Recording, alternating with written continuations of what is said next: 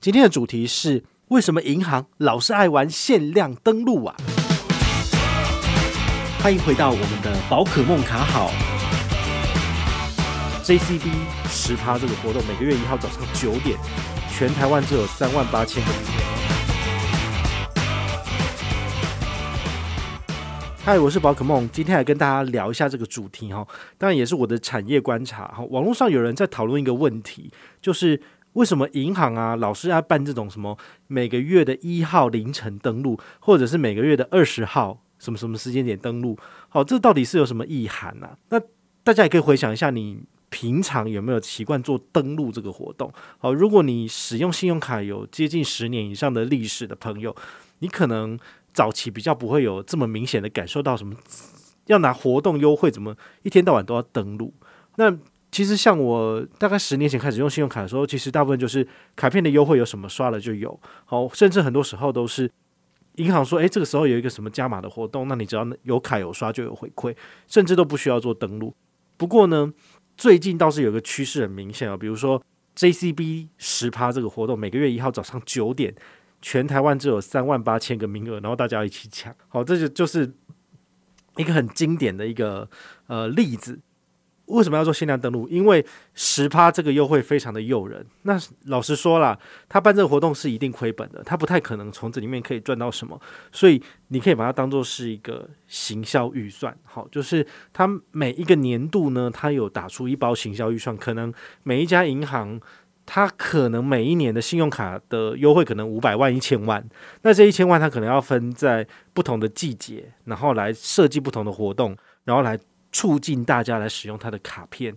促进他的活卡率，这样子。好，你用这种方式来去思考，你就会知道，因为他的卡有时候都是上百万，好，就是信用卡的发卡量，像全台湾最大的，不是也是发卡量五六百万张吗？那如果他这个活动是说有卡有刷有回馈的情况之下，他如果一个人。要给一百块回馈，你这样子就是五百万的卡友再乘以一百出去，那就是哦五亿耶。对啊，他的行销预算可能就没有那么多，好，所以他一定要采取这个所谓限量登录的活动，或者是说限定卡别参加的活动。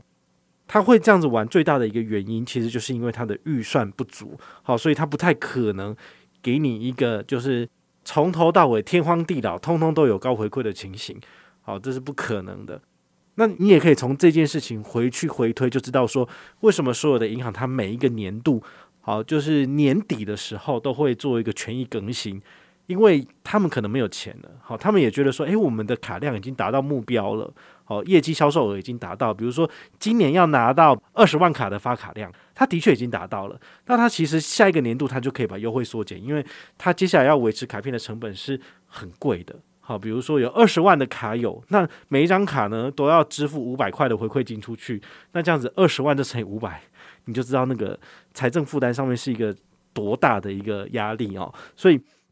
你就可以想到说，诶，之前超夯的玉山 UBER 卡一五八二零的回馈，那为什么过了两年之后呢，就什么屁都没有了，只剩下三点八趴，然后每卡就是给两百，因为太多人去使用这个优惠，所以它会稀释。他们这个行销预算，所以他就会把这个门槛上限给降低，甚至他还有一个十趴活动，他应该也是吃了中信英雄联盟卡的口水吧？哈，我就觉得说，哎呀，这种十趴活动好像很吸引人，那我们来办一下好了。但是不好意思，我们的预算有限，所以他可能就是说，我的四大网购平台只能够在每一个月的，比如说二十八号或者二十七号开放登录。那登录的话呢，就是你当月，比如说六月一号到六月三十号。你的刷卡消费就可以符合十趴现金回馈，但是上限只给你三百，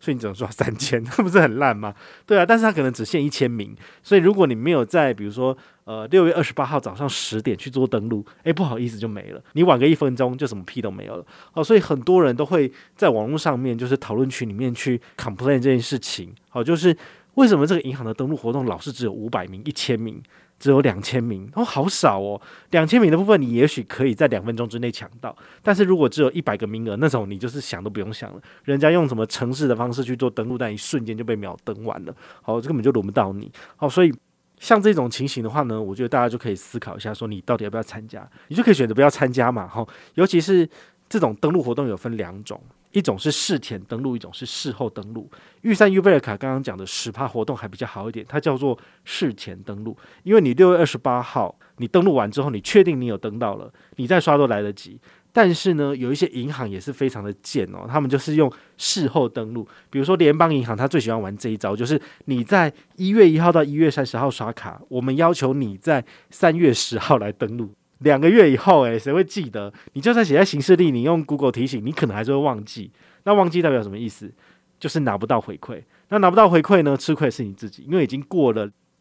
鉴赏期多久？不可能两个月嘛，鉴赏期就七天而已啊。你超过七天，你没有退刷，你就不太可能要求刷退这样子哦。所以这个真的是陷阱百百种，大家都要特别注意。我也记得我们之前好像。那个理财练消费，我跟 CW 的节目有一集有跟大家讲到这个部分，你们也可以回去听听之前的节目。好，其实有讲到这种银行登录的这种这种小心眼的事情哦，这是很很自然而然的事情啊。哈，那大家最主要就是要厘清，银行他们开门做生意本来就是要赚钱的。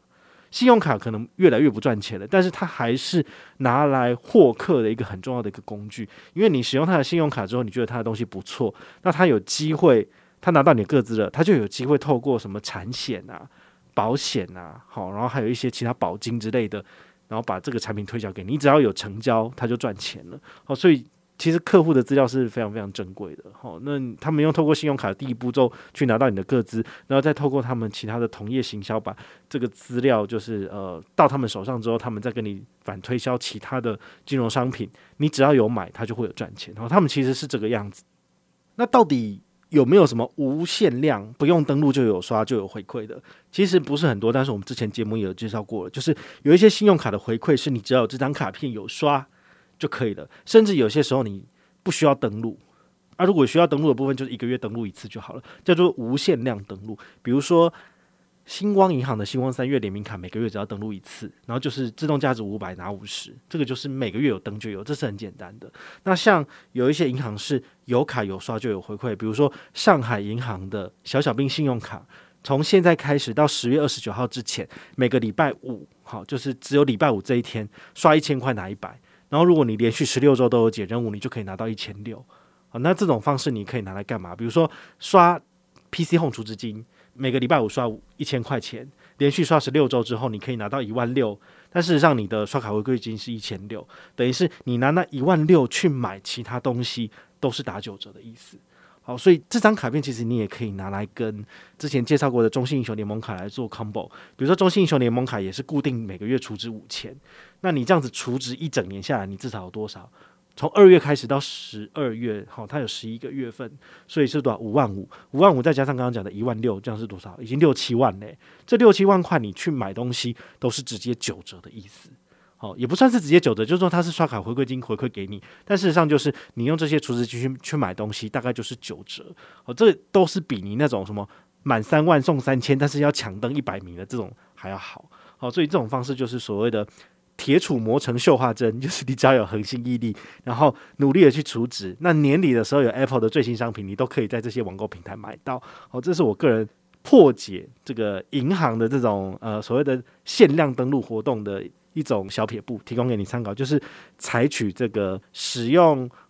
没有限量的卡片，然后每个月小额小额除，那你除完之后，你最后那笔大笔的金额去买东西，你就可以省钱了。好，用这种方式，你就不需要去跟银行这边 get key，然后觉得说可恶，我每次都登不到，那每次又要退刷什么，麻烦死了。好，那最后我来做一个个人的心得分享，哈，就是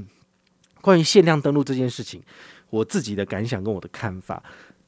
举例来讲。最近的话，其实因为宝可梦越来越有名气，所以其实也有很多银行都主动跟我谈合作。但有的时候我谈的金额都太高了，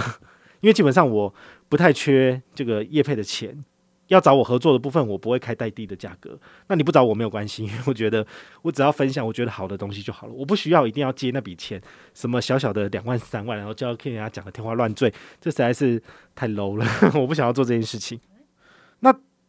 到最后会怎么样呢？通常都是因为我开的价格有点高，那会超出他们的预算，所以他们的这个年度预算就没有这个钱。比如说我开了二十万、三十万，我开了五十万，他就没办法啊。那没办法的情况之下，当然就说，哎，那不好意思，那你就以后再说。那他们如果真的有心想要找我合作，可能明年度他们就会提拨一笔预算。然后再来就是跟其他 KOL 谈合作之类的，哦，通常是这个情形，所以我觉得这对我跟对大家来讲是一个好处，就是你不会在我的平台上面一天看完看到一堆业配，对，然后两三万的业配接一堆，哈，这是太夸张了。那现在的部分可能都是。比较多是长效型、长期的合作，那这种东西你就不会觉得一天到晚都被广告洗版哦。这种情况之下，大家的视听感受也比较好。那再来就是我赚的钱比较大条，好，这是比较简单的一个方式，但是它就会卡到银行的预算。那 这个跟限量登录有什么关系呢？其实是没有直接关系啊。但是就我自己的产业观察就是这样。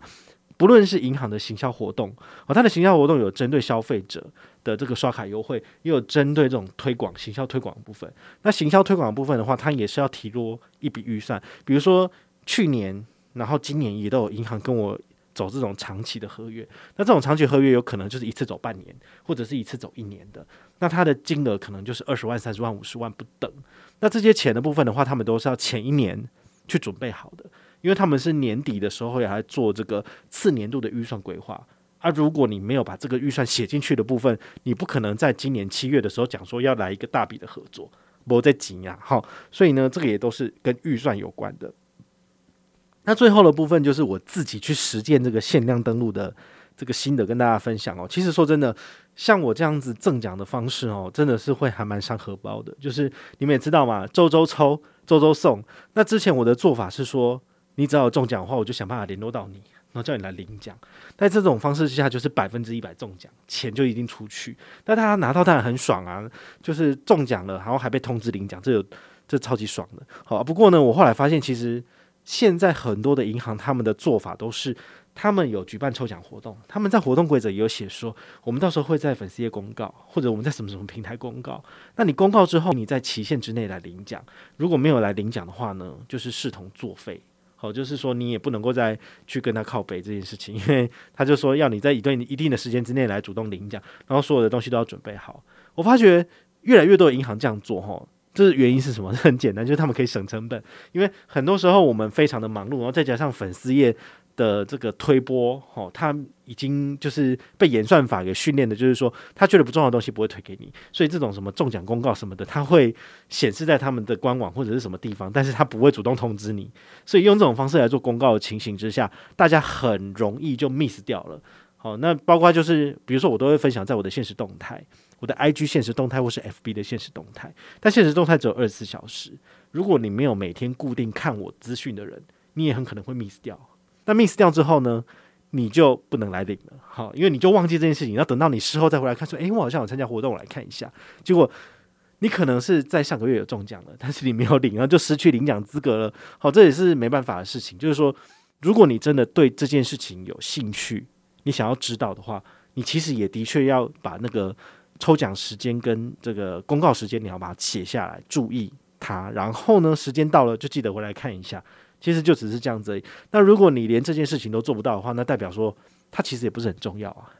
对不对？那就算你中了一个 AirPods Max，你也不会来领，对不对？因为你根本就不知道，或者是你中了小七五百元，你也不会来领。好，所以因为这个我改变了所谓的领奖的方式之后，其实我倒是省下蛮多钱的。因为说真的，会常常来看、常常来领的人，毕竟还是少数。所以比如说我发一万块出去，就我回来领的只有四千。我剩下六千块，我就省下来了。好，那我当然也是感谢大家，就是大家真的都对我很好，很认真参加活动，但是都不来领奖，我也是有点困扰。那不过没有关系，因为说真的，除了这种 NGN 的奖金之外，我自己的业外收入也不少，所以我还是会持续的办活动回馈大家，也希望大家能够多多支持。然后继续的参加活动，继续的要来关注，那你一样都可以把奖品带回去。因为说真的，你有看，你有来领奖，我是马上就给你的哦，我绝对不会给你拖沓，说到什么什么时间点，我在最后再给你，不会，我只要你有。写信来跟我要，然后符合规则，我都是第一时间就兑换给你。那当然这也是就是呃对大家一种承诺了，也希望大家能够继续支持。那这样子的话呢，我们这个社群就可以更加发光发热。好，这是我今天的限量登录简单的心得分享。好，我是宝可梦，我们下回再见，拜拜。